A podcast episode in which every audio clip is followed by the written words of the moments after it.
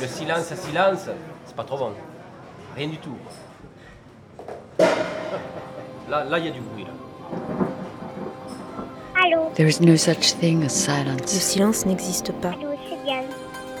Something is always happening that makes a Il sound. se passe toujours quelque chose qui produit un son.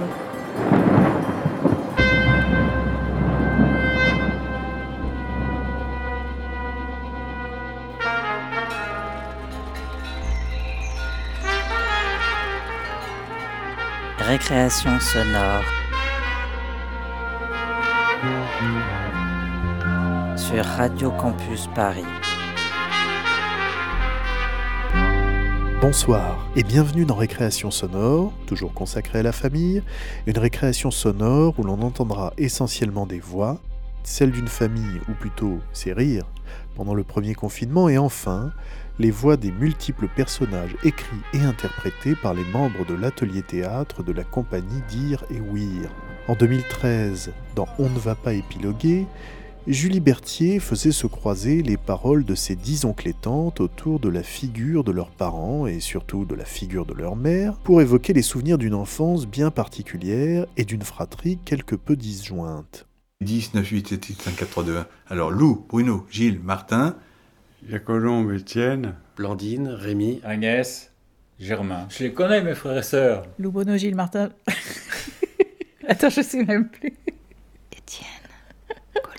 j'ai pas oublié celle-là. Après, c'est c'est vrai que ça va plus lentement, mais c'est Alzheimer qui joue. Euh, Rémi, Blandine, euh, ou l'inverse, euh, peu importe. euh. Agnès, il y en a 9, il en manquait un. Lou Bruno, Gilles Martin, Étienne Colombe, Blandine, Rémi, Agnès Germain. Lou, Bruno, Gilles, Martin. Lou, Bruno, Gilles, Martin. Ou alors, Lou le fou, Bruno l'idiot, Gilles l'imbécile, J'en oublie. Martin le crétin, Étienne, Étienne c'est Hector le porc, Colombe, Colombe la tombe, Et puis alors après ça. Euh, Blandine, Blandine la crétine, Rémi, Rémi l'abruti, Agnès la naisse, Germain le marin ou Germain le crétin, ça dépend, mais ça fait beaucoup de crétins. ça y est, les 10 ils sont. Je sais pas qui connaît cette comptine idiote.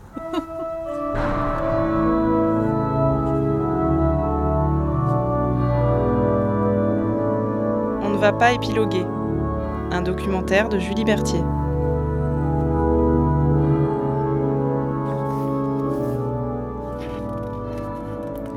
Je suis la neuvième et pourtant la huitième, question d'ordre. Je suis née dans le 16e arrondissement de Paris un 14 juillet d'une année que je ne préciserai pas, les femmes ayant le droit de cacher leur âge. Pourtant, dire cela n'est pas possible, parce que je suis née plurielle, et que dans une famille nombreuse, je c'est nous, et tu c'est vous. D'ailleurs, je n'ai jamais appris à conjuguer les verbes comme tout le monde, puisque je n'allais pas en classe, puisque nous n'allions pas en classe, du moins les premières années jusqu'en sixième ou en septième parfois pour certains ou certaines, les filles je crois. Je suis née pluriel. Comment dire j'aime, tu aimes, il ou elle aime quand on ne sait pas le singulier? Il y a une lacune, un trou, un blanc quand on est pluriel. Nous aimons, vous aimez, ils ou elles aiment. Et encore. Va pour le pluriel, mais aimer c'est encore autre chose, j'en parlerai plus tard. Euh, Il y a quelque chose qui n'a pas fonctionné, à mon avis, du point de vue de la- de l'attachement maternel. Il n'y a pas un grand attachement à notre mère et il n'y a pas un grand attachement entre nous. On n'est pas attachés les uns aux autres. Alors, euh, bon, ben. On ira aux enterrements. C'est pas terrible. hein. C'était pas vraiment des, des liens fraternels, quoi. C'était pas. Ce qui m'intéressait, c'était la poésie, c'était la philosophie. euh, La famille, ça m'a jamais intéressé. Ah, C'était quand même dur, c'était quand même euh, très sévère, on va dire. Et puis qu'il n'y avait pas d'affection euh, tactile, ni entre frères et sœurs, ni entre euh, parents et enfants, quoi. C'était pas gestué. Alors, ça fait souffrir quand même. Ouais. Mais c'était pas si tu entends heureux par des moments d'affection, de câlin, ou de je sais pas, non, ça il faut pas chercher dans cette famille. Il faut aller dans une autre.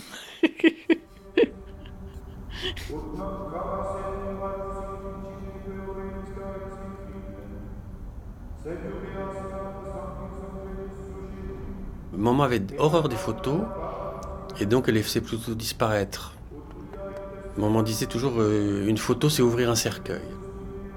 Maman n'aimait pas la, la conversation. Le blablabla, elle a hors de ça et elle trouve ça inutile, quoi. C'est de la perte de temps. Maman euh, avait fait des études supérieures, ce qui était très très rare. C'était très rare à l'époque que- qu'une femme faisait des études supérieures. Elle a fait euh, l'école des chartes. Et c'est là qu'elle a connu papa. Alors qu'elle voulait devenir bonne sœur. Dix enfants, c'est un peu beaucoup quand même. Papa rêvait de, de repeupler la France après la défaite, euh, la défaite de l'armée française. Bon, il est arrivé partiellement, hein, quand même. Et puis plus jeune, euh, il, il était beau. hein. Il- Maman était très très belle. hein. Mais lui, il était plutôt beau aussi. hein. Moi, je l'ai connu toujours un peu chauve. Quand tu le vois à son bureau sur des photos, euh, il avait un physique un peu comme les gens de cette époque, un peu malraux, un peu... Papa avait horreur des enfants. Ça, je crois que c'est très clair. Il avait horreur de ça. Il, il s'occupait pas vraiment de nous, Ça se passait comme ça. Maman nous faisait la classe. Le travail était euh, porté au nu. Il n'y avait que les vertus du travail. L'argent était méprisé. Euh, D'ailleurs, mon père, c'était un, un énorme travailleur. Il travaillait tout le temps. Il savait pas s'amuser. Il ne savait pas s'amuser. Il était conservateur euh, en chef au, au Louvre. Mon père était quelqu'un de très, très difficile et très... Il voulait que les choses soient bien, bien en ordre et Il décidait pour les gens. hein. Mon père, qui était en apparence très autoritaire, euh, avait une certaine euh, fantaisie. Et ma mère, qui était en apparence euh, douce, parce qu'elle avait la voix douce et tout ça, était en fait euh, très autoritaire.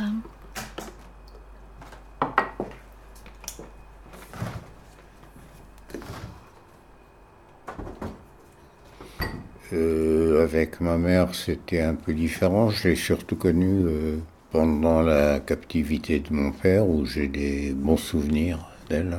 Elle faisait une chose euh, que je peux comprendre intellectuellement, mais elle lisait pendant qu'elle allaitait. Ce qui est euh, quand même euh, pas très satisfaisant pour l'enfant qui, qui essaie de capter le re- regard de sa mère et qui n'y arrive, qui arrive pas. Elle était là, c'est-à-dire qu'elle était toujours euh, là. Je suis pas sûre qu'elle était très présente. Je pense qu'elle avait une présence absente, qui pour des enfants devait être un petit peu inquiétante. Je pense que la littérature devait être son lien avec le, monde. Et euh, elle lisait tout le temps. Elle s'enfermait dans la salle de bain pour lire. elle connaissait plein de choses par cœur, pas simplement des tragédies de Corneille ou de Racine. Elle connaissait très bien notre mère. Je mets ça au passé, euh, parce que maintenant elle doit avoir tout oublié. Des écrivains entiers comme les mémoires d'outre-tombe de Chateaubriand, les mémoires de Saint-Simon.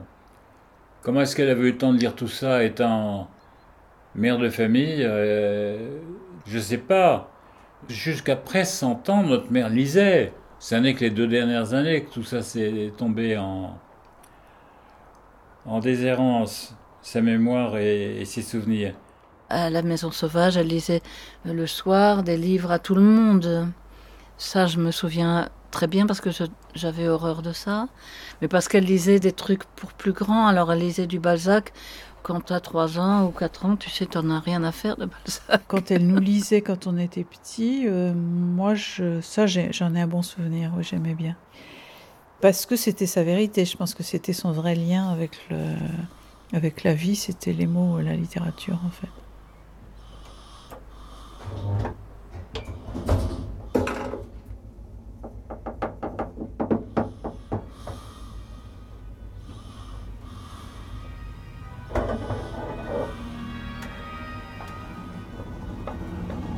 Oui, tu arrives à parler.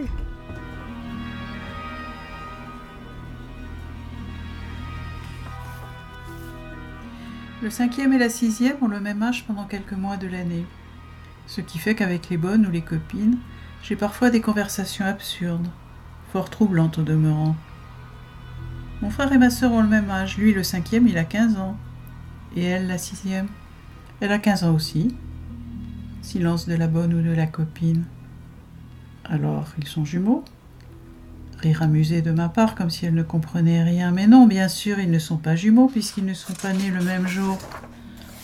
Silence embarrassé de part et d'autre. Je me souviens très bien, un petit garçon. Ils ne peuvent pas être jumeaux, puisque le cheveux 5e bouclés est le et 31 août, et que la 6e avec a son un- anniversaire un manteau bleu. le 31 décembre. Des cheveux très blonds, des yeux très clairs, frisés. Donc il n'était pas comme nous, alors que nous, on n'était pas blonds, donc euh, c'est bizarre. Un jour, on m'a dit, écoute, euh, pendant les vacances, ça devait être pendant les vacances de Pâques, tu vas aller dans, un- dans une famille et euh, si tu t'habitues, on verra après ce, ce qui se passera.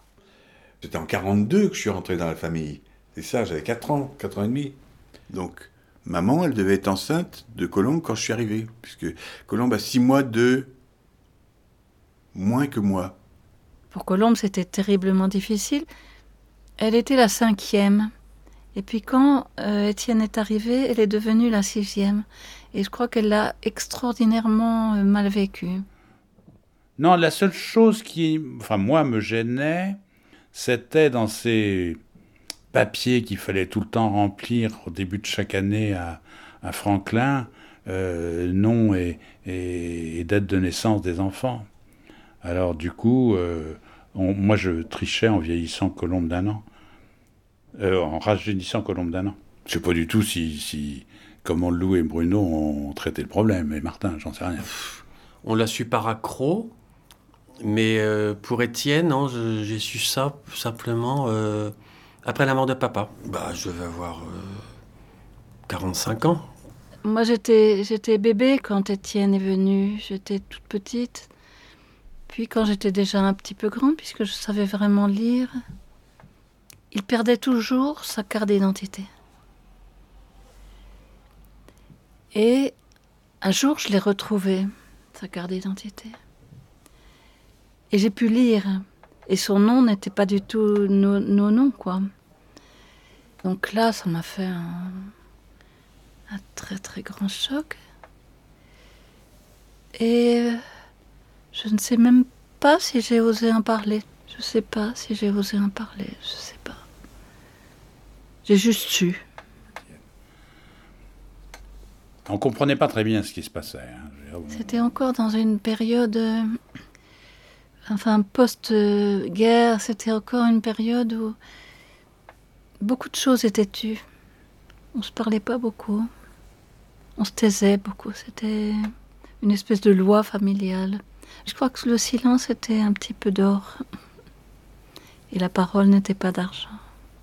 Ce non-dit, ça fait des situations de folie. Enfin, vraiment, c'est. euh, Je crois que ça donne l'impression à des enfants, enfin, je sais pas pour les autres, mais je sais pour moi, que tout est mensonge, c'est-à-dire que les parents mentent. Voilà. Il y avait cette histoire de résistance de mon père déjà à ce moment-là. Donc euh, il y avait des questions que pour les bonnes raisons, on ne posait pas. Mais ce qu'il y a, c'est que ça a persisté après ça. Bon, alors naturellement, on avait dû euh, dire à mes, à mes frères et sœurs que il, ben, il fallait surtout pas en parler, que j'étais, euh, je sais pas ce qu'ils ont, ce qu'ils ont dû dire, mais enfin, euh, et ça a continué après. Mon frère Germain n'était même pas au courant. Ça n'est qu'en fouillant dans des tiroirs euh, euh, rue Rénoir que il a trouvé des papiers et on lui a répondu que donc euh, au début c'était pour des raisons de sécurité. Or c'est pas vrai parce que euh, quand il est né, euh, il y a longtemps que les carottes étaient cuites pour les Allemands, mais que euh, après ils avaient oublié.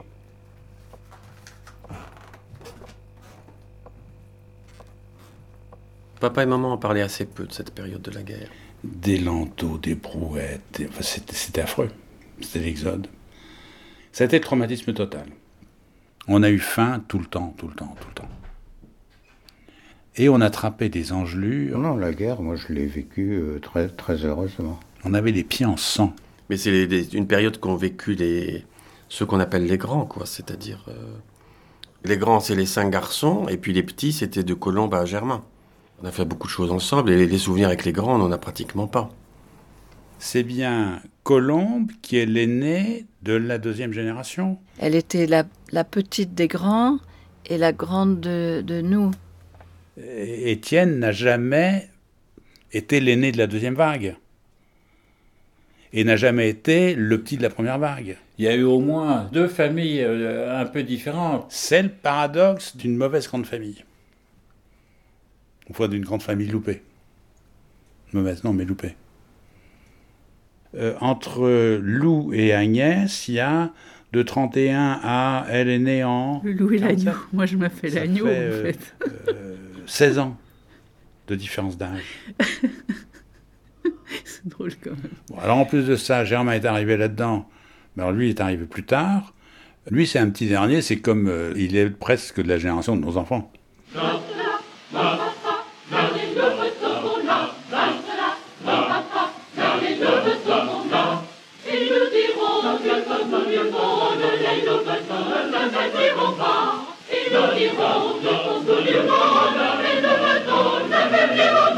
Notre mère nous a inscrits, Lou et moi, dans une meute. Enfin, c'était même pas une meute, il y avait qu'une dizaine de louveteaux. Moi, je sais que j'allais à un truc qui s'appelait les Jeannettes. C'était euh, c'était des petits scouts. euh, Moi, j'ai jamais été scout. Petites filles. Je suis resté louveteau, mais j'ai jamais été scout. Et quand on n'allait pas en classe aussi, euh, on disait qu'on était à l'école des loups. Alors c'est drôle. Et puis, euh, c'est par les prénoms dans les familles nombreuses qu'on désigne les familles de la, génération suivante. Par exemple, euh, maman disait les loups vont venir dîner, ou les, les Bruno, ou les Gilles. Mais les loups, ça fait toujours bizarre. Les loups, les loups sont entrés dans Paris. Soit par ici, soit par les loups ont envahi Paris. Cessez de rire, charmante Elvire. Les loups ont envahi Paris. Je l'avais entendu chanter à... On était allé avec Germain, je crois, peut-être Rémi et Blandine, je me souviens plus, à Bobino, écouter euh, Barbara. Et il y avait Reggiani qui était mort de peur et qui avait chanté ça. Et voilà qu'il fit un rue d'hiver, sans congestion en fait d'hiver. Volets clos, on claquait des dents, même dans les beaux arrondissements. Et personne n'osait plus le soir affronter la neige des boulevards. Alors, Certainement, euh, ce que ce qu'avaient fait mes parents était, en me recueillant, c'était quand même euh, extrêmement risqué. Parce que eux, ils risquaient gros. À part moi qui risquais d'être transformé en, en savon de Marseille, ils ont vu passer des bus euh, remplis d'enfants. Donc euh, ils se sont dit avec ma mère, tiens, euh, ben, on va essayer d'en sauver au moins un. Voilà. Peut-être euh, d'en faire un petit chrétien, un catholique. il installa ses dix femelles dans le maigre square de Grenelle. Et nourrit ses deux cents petits avec les enfants de Passy. Alors, Répandez, Seigneur, vos bénédictions sur mes parents, mes bienfaiteurs, mes amis et mes ennemis. Protégez tout ce que vous m'avez donné pour supérieur, tant spirituel que temporel. Secourez les pauvres, les prisonniers, les malades et les agonisants. Convertissez les hérétiques et éclairez les infidèles. Dieu de bonté et de miséricorde, n'oubliez pas les âmes des fidèles qui sont dans le purgatoire. Donnez-leur le repos et la lumière éternelle. Amen.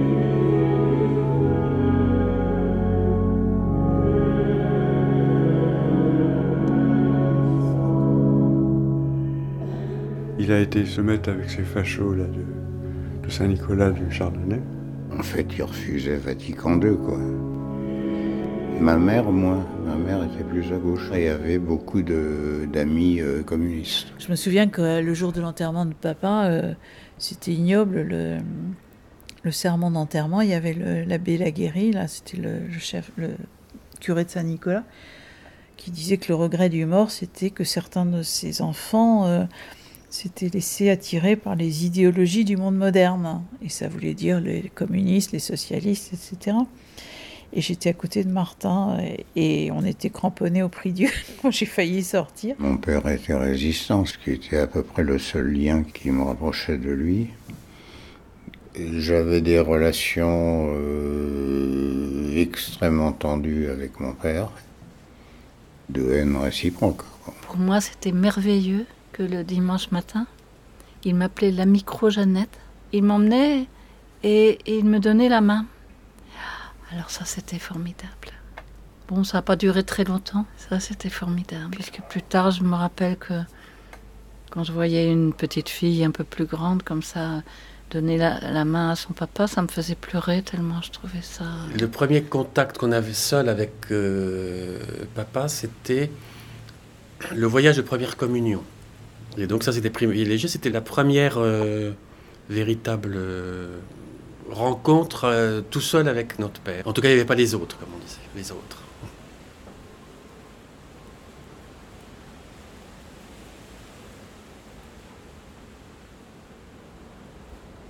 À l'adolescence, j'ai eu des, problèmes avec mon père à cause de cette histoire d'adoption, et puis le fait qu'il était antisémite, hein, mais antisémite bourgeois. Moi, je, l'avais classé dans la situation des, des gens qui sont euh, anti, anti-maghrébins à fond, euh, qui, qui détestent les Arabes, mais l'épicier d'en bas, celui-là, faut pas y toucher. hein. Chacun a son arabe. Lui, il avait son juif. Et c'était pas contre moi qu'il avait de l'animosité. Enfin, je sais pas. J'ai jamais su. Je pense par exemple quand il venait me chercher, il m'attendait souvent en classe euh, quand j'allais chez les bonnes sœurs avenue Bosquet. Il avait envie de passer un petit moment avec moi, je suppose finalement rétrospectivement. Je n'avais pas cette sensation-là quand j'étais petite, mais donc ça devait me donner un sentiment quand même de, je peux pas dire de bonheur, mais d'intimité, oui quand même, même si j'étais extrêmement intimidée.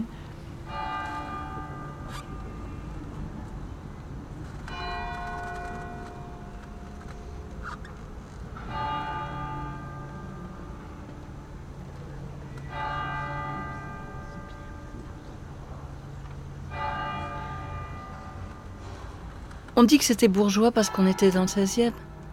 Mais en fait, je crois que c'était pas bourgeois. Je crois que c'était bohème. Aujourd'hui, on dit bobo, mais je crois que c'était pas du tout bobo. Je crois que c'était très, euh, très anarchique.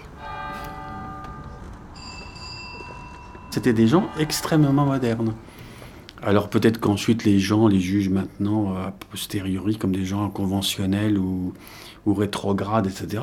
C'est c'est l'opposé. Je ne connais aucun de mes frères et sœurs qui était euh, aussi moderne qu'eux. hein.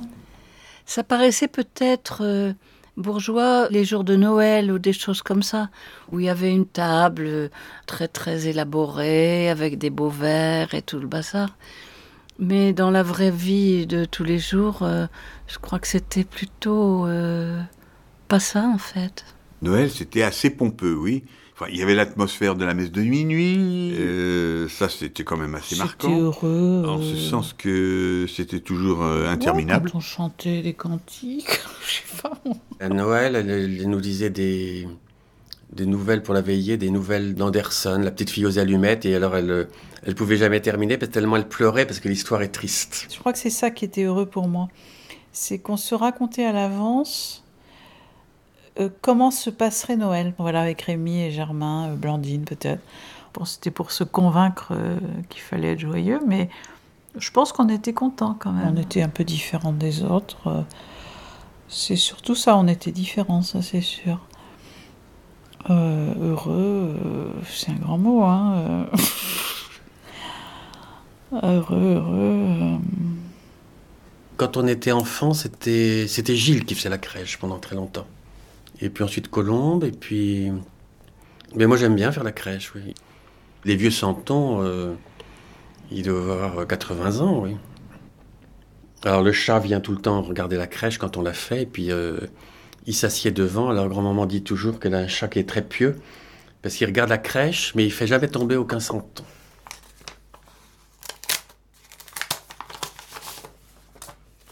Mes chers enfants, cette petite lettre renferme mes dernières volontés. Pour mes obsèques, je désire qu'elles soient en tout point semblables à celles de papa. Alou, la lampe du bureau de papa, le petit triptyque noir, le tableau de la poule blanche, le tableau qui de est un lagopède, la commode de ma chambre, à Martin, qui a déjà le gros mère, à Étienne, à Colombe, la pendule la de bronze dorée de la cheminée du bureau, à Blandine, et les quelques livres et brochures d'érudition et l'estimation ont été faites à Rémi, à Agnès, la treille muscate, à Germain, les quatre petites chaises d'acajou et la petite brigande de Fujita.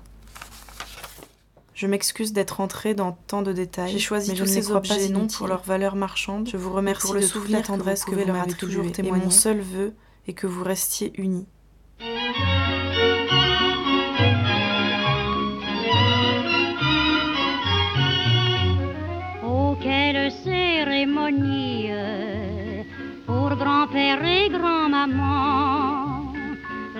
La famille est réunie pour leur noces de diamants. Le champagne qui pétille fait pétiller tous les yeux.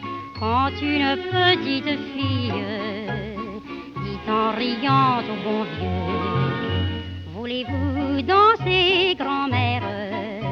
Voulez-vous valser grand-père? Quand vous aviez vingt ans, sur un air qui vous rappelle combien la vie était belle pour votre anniversaire. Voulez-vous danser, grand-mère? C'était On ne va pas épiloguer avec Lou, Bruno, Gilles, Martin, Étienne, Blandine, Rémi, Agnès et grand-maman. Merci à Nicolas Berger, Kay Mortley, Marc Jacquin, Antoine Richard et Julien Sicard. un documentaire de Julie Berthier. combien la vie était belle pour votre anniversaire. Voulez-vous danser, grand-mère?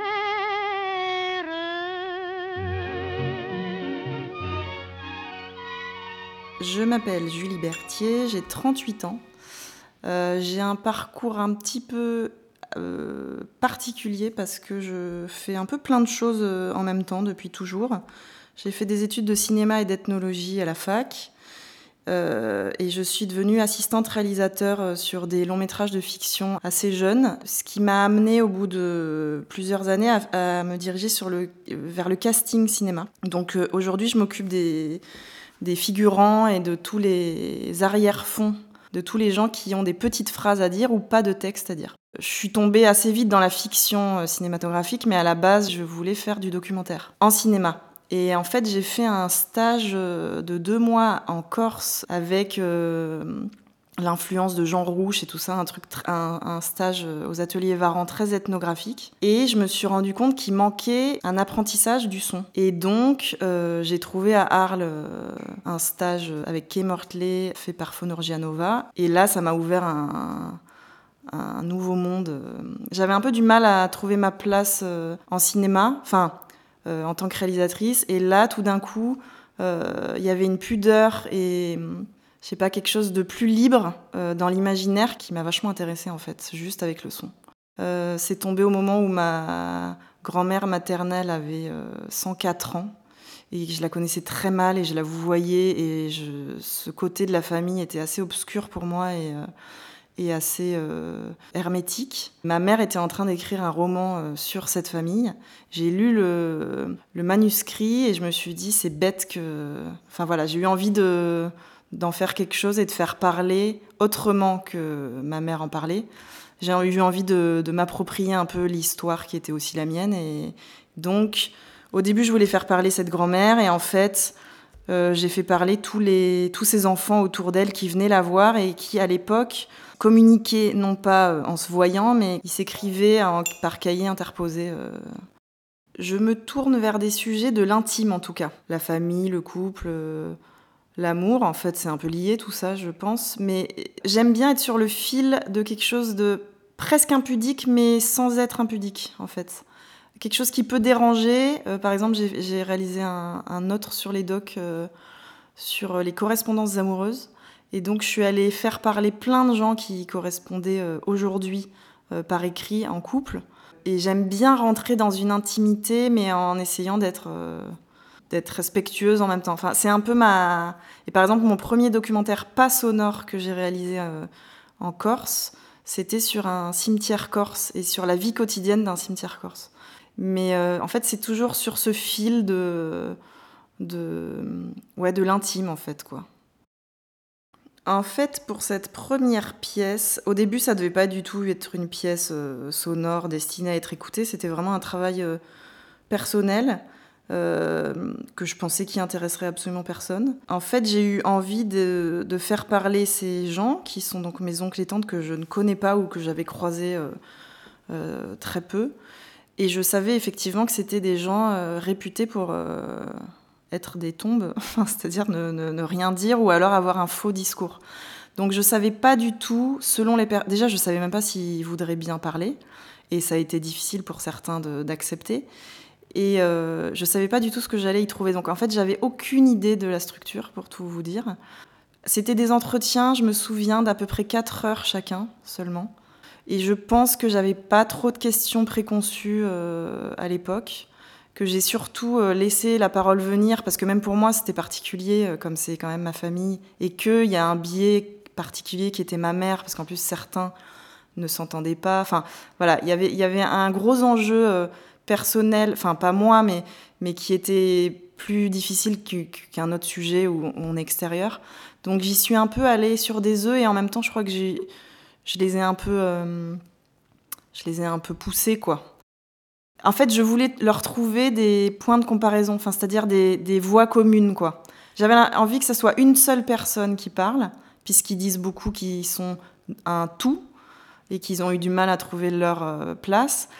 Et du coup, j'avais envie que ça soit une seule voix, mais qui a plein de petites voix différentes dans sa tête. Donc, c'était comme des ping-pong. Je, tenais à cette espèce d'échange interne, intérieur, de voix qui se contredisent ou qui vont dans le même sens en fait. C'est pas très pensé, enfin c'est pensé mais inconsciemment ce documentaire, pre cette première pièce de jeunesse, je crois qu'elle a eu euh, l'avantage que j'ai peut-être moins retrouvé après euh, en travaillant pour France Culture ou autre, euh, d'une certaine spontanéité et, d'absence de référence aussi euh, d'autres pièces.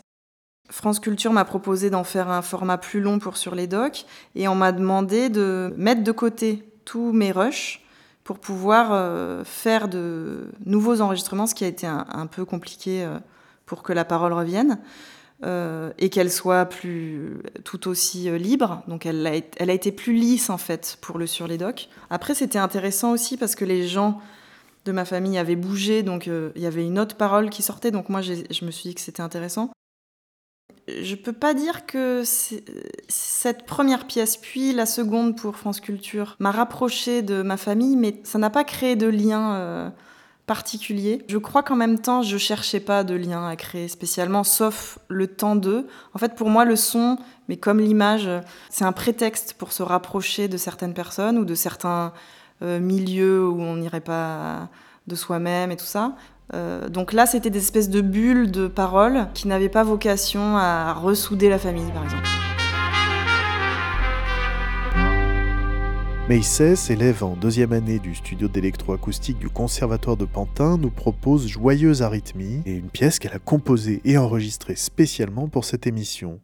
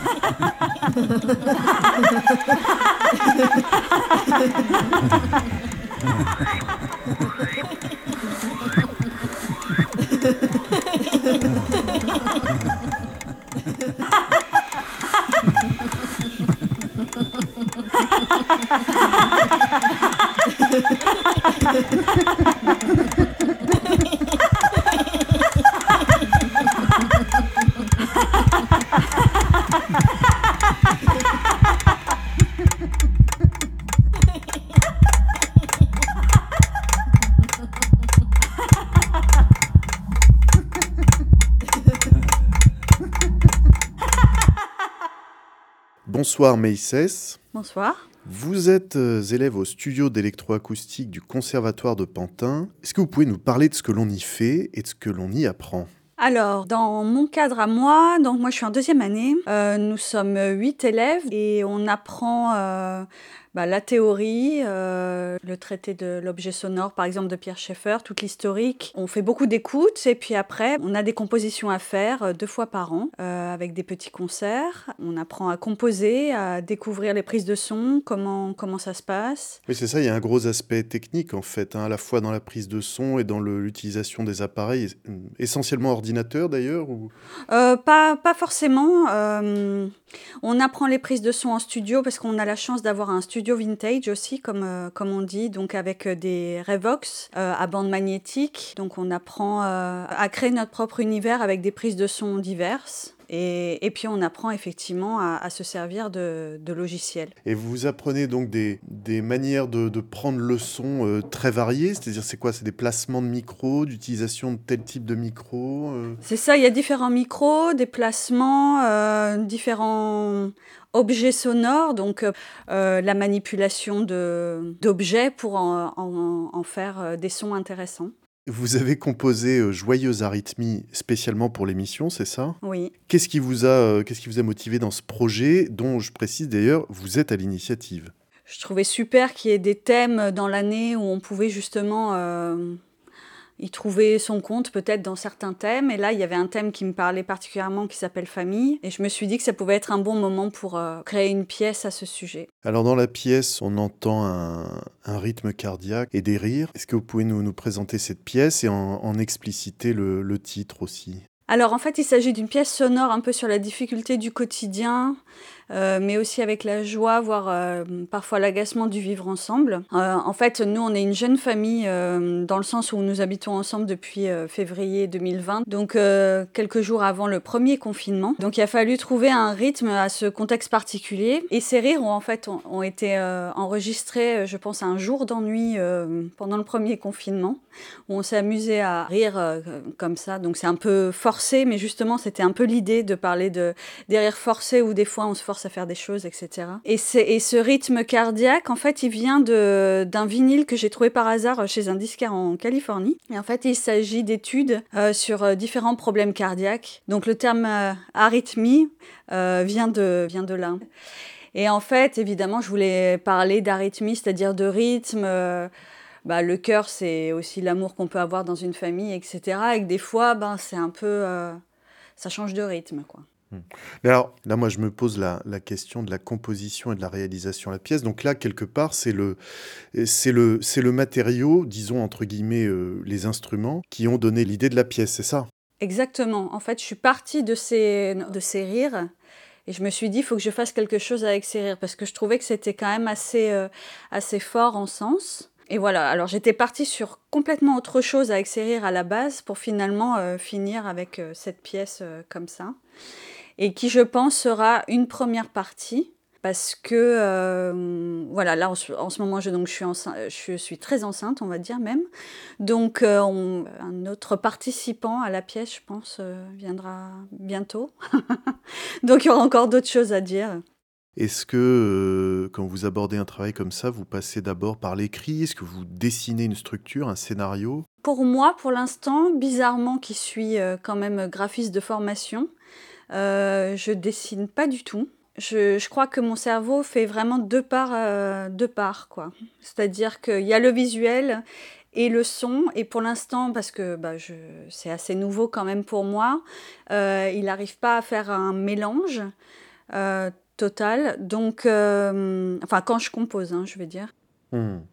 Mais alors, dans, ce que vous dites, hein, j'ai l'impression que vous laissez entendre que vous êtes au début, en tout cas au commencement de votre parcours de compositrice. Euh, alors justement, euh, qu'est-ce que c'est votre parcours euh, en création sonore, en musique? Eh bien justement, moi je suis pas du tout musicienne. Je suis donc graphiste, artiste.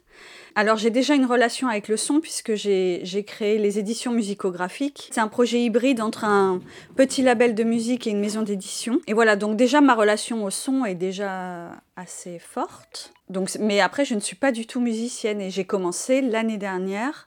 Euh, je voulais intégrer le conservatoire et justement me mettre plus profondément dans le son pour justement comprendre un peu plus le mécanisme de ce que je j'essaye d'exprimer graphiquement en tout cas.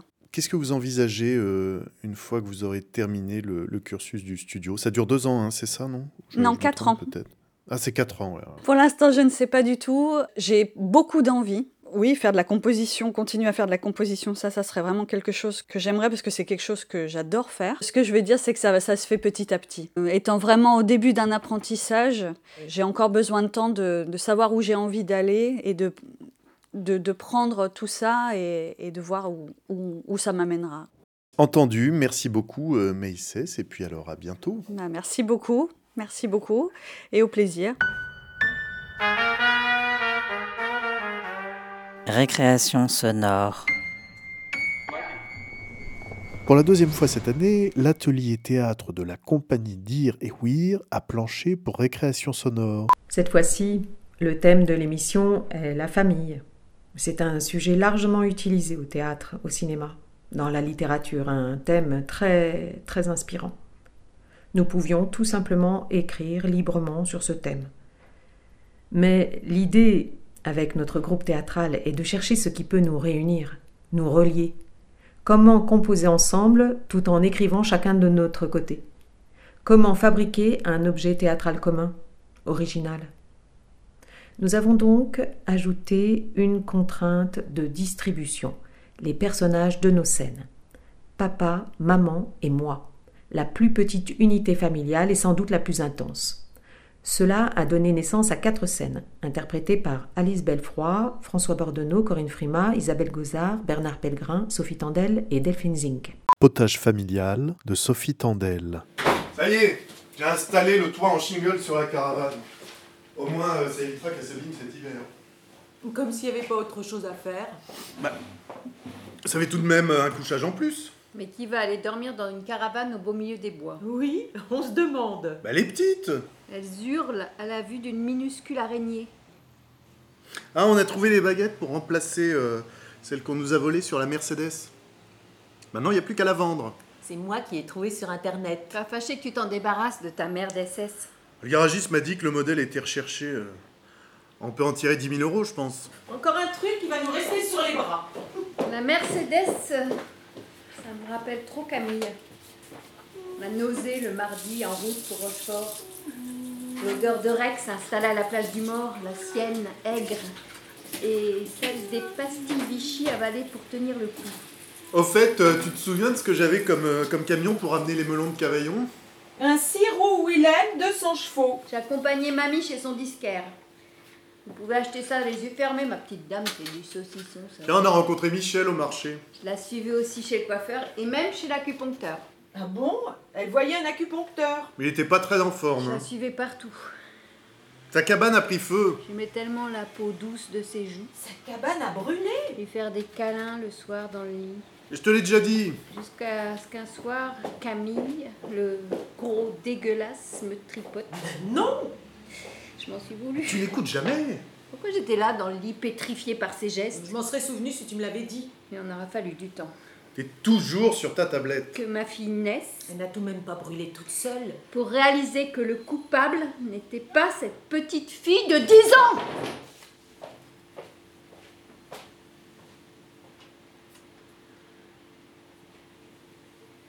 Qui reveut de la soupe?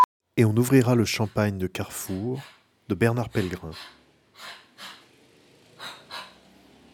Maman, ça y est, je j'ai enfin l'autorisation de la préfecture. Le CZ EV03 calibre 9, c'est pour Bibi. Oh, va être vert. J'ai fait des crêpes. J'ai mis un peu de kirsch dedans. C'est meilleur quand même. Vous vous rendez compte, elle est entièrement en acier La carcasse, le canon, tout, sauf la crosse en polymère. Mais c'est bien.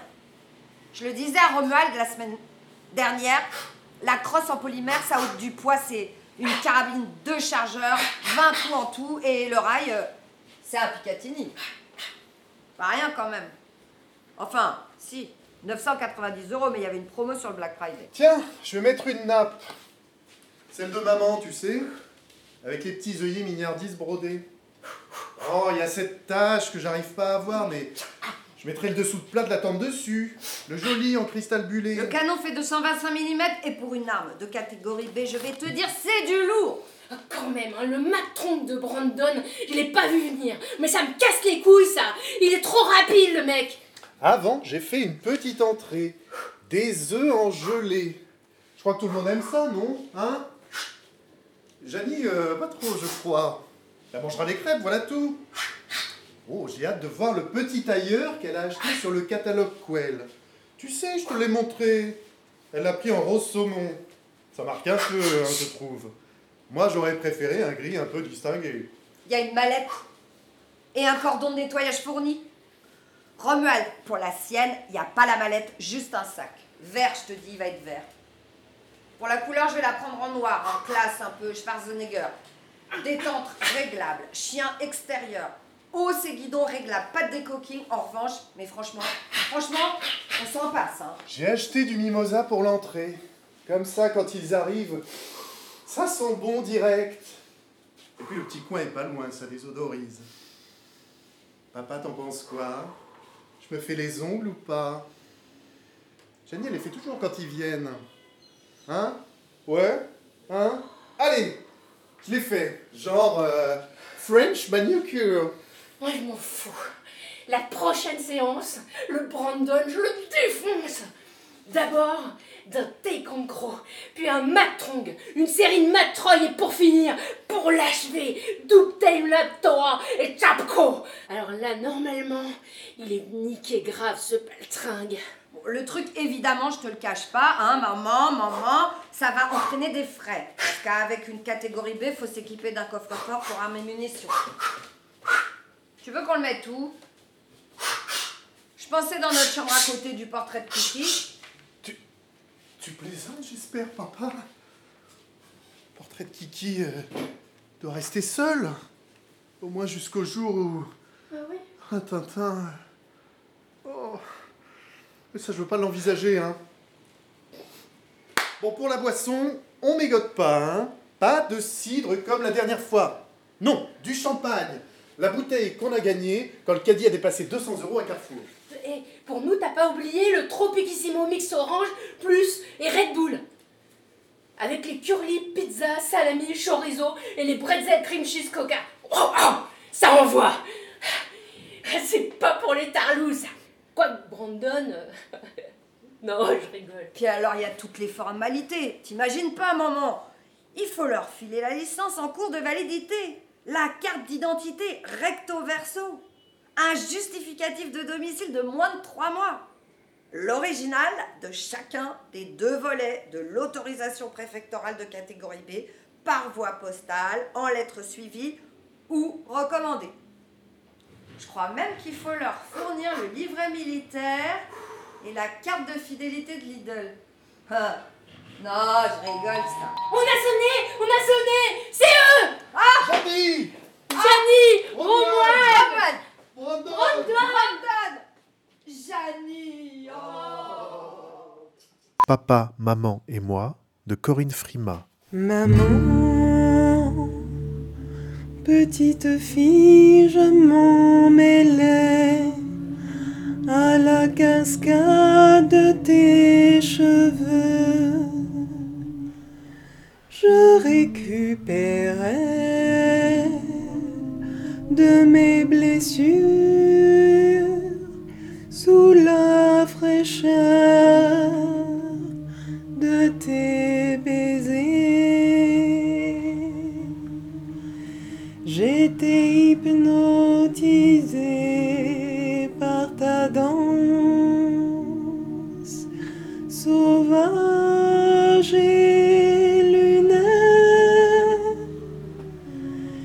J'écoutais ton chant étonnamment silencieux et profond. Maman, qu'as-tu fait de tes ailes? Que sont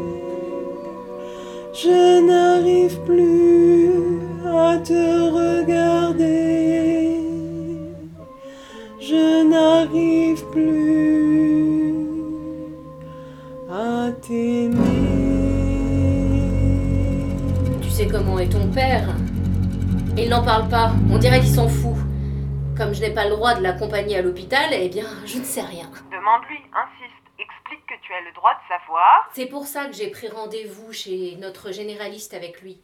Comme il devait aller le voir, j'ai dit, bah prends-moi aussi un rendez-vous. pour mes médicaments. J'ai besoin de médicaments, j'ai dit. Et bah, évidemment, c'est pas vrai. Tu aurais vu ses yeux, les yeux qu'il a fait.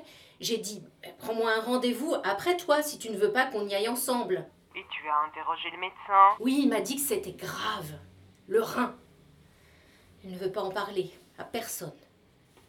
Tiens, voilà. Je te le passe. Je, je t'embrasse, ma chérie. Tiens, c'est ta fille. Allô? Salut papa. Ça va? Oui, ça va Et toi? Oui, oui. Malgré les temps qui tournent par rond, pas facile en ce moment. Je continue le télétravail et là je vais préparer le déjeuner. Qu'est-ce que tu prépares? Des pâtes à l'ail avec une salade verte en entrée. Tout simple, rapide. Et toi, tu fais la cuisine de temps en temps? Ça arrive. La dernière fois, j'ai préparé une tortilla et des pommes de terre râpées. Une grosse épaisseur en omelette. Tortilla. C'est bon la tortilla. C'était réussi? Pas assez cuit à mon goût. Bon, ben. Bon appétit. Ouais, toi aussi. Je t'embrasse. Moi aussi. Parle, parle, parle, perle, père, pérident, prends part, père, père pas le nord, prends pas ce chemin-là, ce train-là, train-là. laisse faire, laisse faiblir, faillir, s'affaisser, S'effacer. ni, ni, Noie le poisson. noie le poisson, le pinson, le pinceau, ça te passera avant que ça me reprenne, merde, mercredi, efface. Les traces, ravale les sanglots, trop long, trop loin, le poids, trop lourd, te terre, te terre, te terrer, oui, t'enterrer, terrain, sable, sable mouvant, un mot de travers qui sort de travers, arrête, arrête de poison. Efface les traces des larmes, lave, lave, lave, avale, avale-la, avale-la, mange tes jours, mange tes jours, tes joies, tes jeux, tes jeudis après-midi, tes sorties d'école, l'école est finie. L'école est finie. Fais comme si c'était pas toi, comme ça, merde, fais faux, fais faible, fais fille, tais-toi, encore une fois, face, efface, affaisse, abaisse le ton, le son des dents, des, des, des, merde, pas parle. Papa, maman et moi, c'est quoi De Delphine Zing? Papa, maman et moi, c'est quoi? Personnellement, je connais pas. hein. C'est un animal? Non. Ça se mange? Non. C'est grand? Non. C'est vivant? Non. Ça s'achète? Oui. Ça vit dans une ville? Bon, je vous laisse. Je vous aide un peu là. Je vous donne un indice. C'est une machine qui tourne sans cesse, ça fait beaucoup de bruit et ça bouge beaucoup. Est-ce que ça respire? Oui, à trois. Et ça suinte. Comment ça s'arrête? Bah, il faut enlever la batterie. J'en avais mis une. Et j'en avais une à la maison, mais j'ai décidé de m'en débarrasser. Ça prenait trop de place. Je l'ai mise dans la cave. Et t'as pas peur qu'elle s'abîme? Ça va, il n'y a pas d'humidité à la cave, c'est sec. Et tu vas la remplacer comment? J'ai décidé de m'en passer. Bah, Ça va pas te manquer? Si. Mais bon, c'est comme ça, hein, il faut faire avec. Je me suis organisée autrement. Ouais. Et puis, ça laisse la place pour d'autres choses. C'est sûr. Et tu fais quoi pour Noël? Je vais la démonter et récupérer les pièces. J'ai un plan pour les vendre sur eBay. Avec ça, je vais me faire un petit voyage à Tahiti. J'ai décidé ça hier. Lettre à papa et maman de François Bordonneau. Cher papa, chère maman. Eh papa, il y a le petit qui nous a écrit un mail. Ah tiens, il se souvient de nous, cet ingrat. Et où qu'il est alors?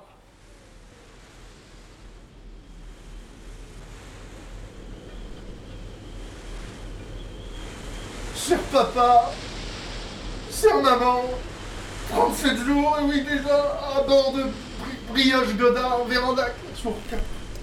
Et je vois pas le temps passer. Ah bah je sais pas, il doit s'ennuyer dans son poteau noir des Bermudes. Alors il doit se dire qu'il faut bien qu'il nous raconte de temps en temps. L'aventure, quelle chance, quelle chance, je vais pouvoir vivre avec la nature. La compétition, Vivre la avec compétition, vivre avec mon bateau. C'est sûrement un de ses sponsors idiots qui lui a demandé de nous écrire un blabla. Jouer la comédie du champion qui sait tout ce qu'il doit à ses vieux T'as raison Oh, Lisa Je ménage pas mes efforts pour conserver ma place au classement. Je dors par tranche de 15 minutes dans ma banette en Kevlar à mémoire de fort. Les ingénieurs qui bossent Les ingénieurs qui font un super boulot. Et gna gna gna, et gna gna gna, c'est génial, m'interdire. Pour moi, pour le sport, pour le bateau, pour mon équipe, pour les sponsors. Michel Godard, des Brillages Godard m'a rappelé hier par radio satellite. Et, et je dois dire qu'entendre un tel entrepreneur dire que tous ses employés comptent sur moi, ça m'a fait chaud au cœur. Quel cireur de pompe Remarque, il doit être content de lui, ses patrons, ça dégueule de partout. Je serais pas étonné qu'on sorte de la porte un de ces jours pour nous faire passer à la télé, tiens. Oh l'horreur Je les vois d'ici, ces faux culs à faire visiter sa chambre aux 10 000 cons qui suivent ce course idiote. Ah, pas question. Sa chambre, ses jouets, son lit d'enfant en forme de bateau, c'est tout ce qu'il me reste de bons souvenirs. Et aussi quand il faisait ses maquettes en balsa avec ses petites menottes. Oh oui, il avait des petits doigts, longs et fins. Il aurait pu jouer du piano, tiens, au lieu de nous embarquer dans des histoires de bateaux. C'est pas, trop- c'est pas trop un peu de chaleur. Parce que depuis qu'on est dans l'Indien, le thermomètre a perdu 20 degrés. Et j'ai froid en continu. Maman, c'est normal, les ongles qui bougent. Les si froids aux doigts, ils sont tous secs et craquelés. À cause du polyester trempé d'eau de mer, mer des cordages. Et euh, malgré que ce soit des gants en Rodoville, le sponsor m'avait garanti qu'il s'userait pas et que je serais aussi course. Mais j'ai des ampoules plein les mains, il y a des trous partout. Malheureusement, heureusement, on voit les sponsors. Et j'aurai certainement une nouvelle paire quand on arrivera au Sable d'Olonne. Ouais Je sais pas si c'est une bonne idée, les bateaux. Mais tu te fais trop de nœuds au cerveau, tu oublies que depuis qu'il part en mer, il nous fout la paix. C'est pas grave, c'est pas grave. J'ai une aventure exceptionnelle et puis j'accueille avec bienveillance tous les états et les sentiments qui traversent mon esprit. La joie, l'euphorie, la passion, l'engagement, la concentration, l'effort, la gratitude, la fatigue, l'épuisement, coup de mou, découragement, désespoir, idée noire, automutilation, c'est un véritable ascenseur émotionnel. Ce tour du monde. enfin. Ouais, mais enfin bon, à la base, j'ai pas fait un petit pour ne penser qu'à ce qu'il me foute la paix. Ah oui Et quand même, je me souviens, à chaque fois qu'il se réveillait la nuit, tu y allais en soufflant. Tu traînais les pieds. C'était horrible. Et alors Je l'allaitais, je supportais plus de, de, de, de pas boire d'alcool, quoi. Tu crois que c'est facile pour, pour moi avec toi qui disparaissait au bistrot dès qu'il bougeait le petit doigt? Ouais, enfin, t'oublies un peu vite. Combien de fois tu l'as laissé moisir à la maternelle ou au supermarché Et toi qui le casais des crucifs chez son copain Yannick, ça t'arrangeait bien Ouais, jusqu'au jour où ce petit bourge l'a invité à l'école de voile. Je tâche de rester concentré sur la course car ici il y a du boulot. Je surveille en permanence les concurrents car j'ai mon vieux copain Yannick qui me suit de près avec la Vendéenne de Parpin. C'est super, on fait la course comme quand on régatait enfant à la Trinité-sur-Mer. Parfois on se fait un coucou à la radio. C'est si bon d'être challengé. Ça me maintient en forme. Je reste alerte et vif. Je suis force de proposition pour mon bateau, pour le sport, pour la course, pour mon équipe, mon sponsor. C'est marrant, son bateau, c'est l'ex-banquier de banque avec lequel j'avais gagné la Transat Jean-Jacques Vabre en 2010. Bon, il a choisi leur peindre dans le jaune des maisons béton et, euh, oui, on doit tout au sponsor, ça c'est génial. Alors c'est sûr, c'est sûr qu'il a dû souffrir dans le poteau noir des Bermudes avec la réflexion du soleil sur la Tu dit, c'est bien fait pour lui, l'enculé. Bon, tout ça, c'est du passé, on va pas se disputer pour ça. Ça me dégoûte de voir ça. Lisa, là, le Yannick. Oh, il prend cher sur un garde de Yannick. Ah, c'est une première, ça. Ce vieux rafio skippé par ce ringard qui me taille des croupières alors que j'ai bossé nuit et jour depuis trois ans sur un bateau qui devait écraser tous les autres. On en a mis du carbone, on en a mis des capteurs, on en a mis des gadgets. Et le pire, c'est qu'on a tout enlevé. L'éclairage, c'est trop lourd. Tiens, t'as plus qu'une ampoule. Par soleil, t'en auras pas, zéro. Ventilateur. si t'as besoin d'air, tu vas sur le pont. On a tellement entendu parler de ce génie par-ci, génie par-là. Mais c'était un petit con, toujours à la ramener avec le fric de ses parents. Bizarre qu'il se soit pas fait construire un bateau plein de pognon qu'il était, lui. Ben, tu vois, c'est ça le pire pour nous, les ploucs. Ceux qui frimaillèrent avec leur oseille, c'est eux qui en ont honte aujourd'hui et qui t'expliquent qu'aimer l'argent, c'est mal. Hein? Et ces 37 jours, 37 nuits, accroupi dans le cockpit, dans le cockpit et dans le carré, en mangeant et en chiant au même endroit, vomissant mon angoisse, à chaque alerte météo, À chaque alerte collision, je me lave plus, je mange la poudre de mes plats lyophilisés, je pousse des râles, des râles. Mon bébé. Un sanglier. Je vis comme un sanglier. Un sanglier enculé. Eh, eh, tu crois pas que t'exagères Arrête de chialer, mouche-toi. Enculé Dianique Regarde ce qu'il écrit, ton bébé. Si je le revois dans mon tableau arrière, je lui lâche quelques ovnis de mon cuir si sa fille de verre du dernier siècle. Il résiste Hier j'ai vu des albatros et des poissons volants et des baleines Des albatros, des, des poissons, baleines, des volants. C'est- quoi, c'est c'est quoi ces volants? Poisson volant, maman. Baleine, maman. T'en tiens une couche, ma parole, hein Quelques vraquiers croisant à bord aussi, loin de la zone d'exclusion. À Antarctique, je flirte avec la vie interdite. Hein je flirte pour profiter des meilleurs vents. Des meilleurs vents, j'espère que je ne vais pas croiser de glaçons, mais de toute façon, l'ordinateur me le dirait. C'est parce qu'il parle de glaçons que tu fais comme si t'avais bu? Mais je sais pas C'est une drôle de sensation, j'ai froid, je tremble, j'ai mal aux mains, aux doigts, aux os. À chaque petit as de la main. Chaque tout petit atome de ces putains d'os, de ces putains de mains qui va te péter à la gueule si tu ne me laisses pas boire un verre Je me demande comment je fais pour arriver à vous écrire. J'ai un doigt qui menace de tomber, trop d'engelures. Le sud, c'est ça. Les engelures, les sangliers et cet enculé d'Yannick. Je l'aurai. Mais quel cadeau vous m'avez fait, quel cadeau.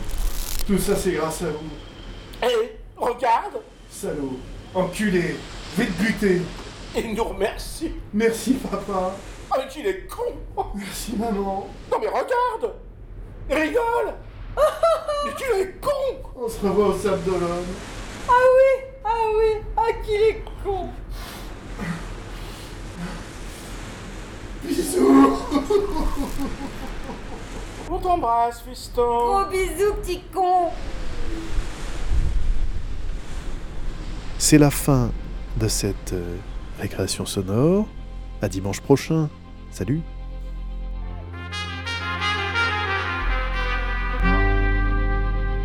Récréation sonore sur Radio Campus Paris.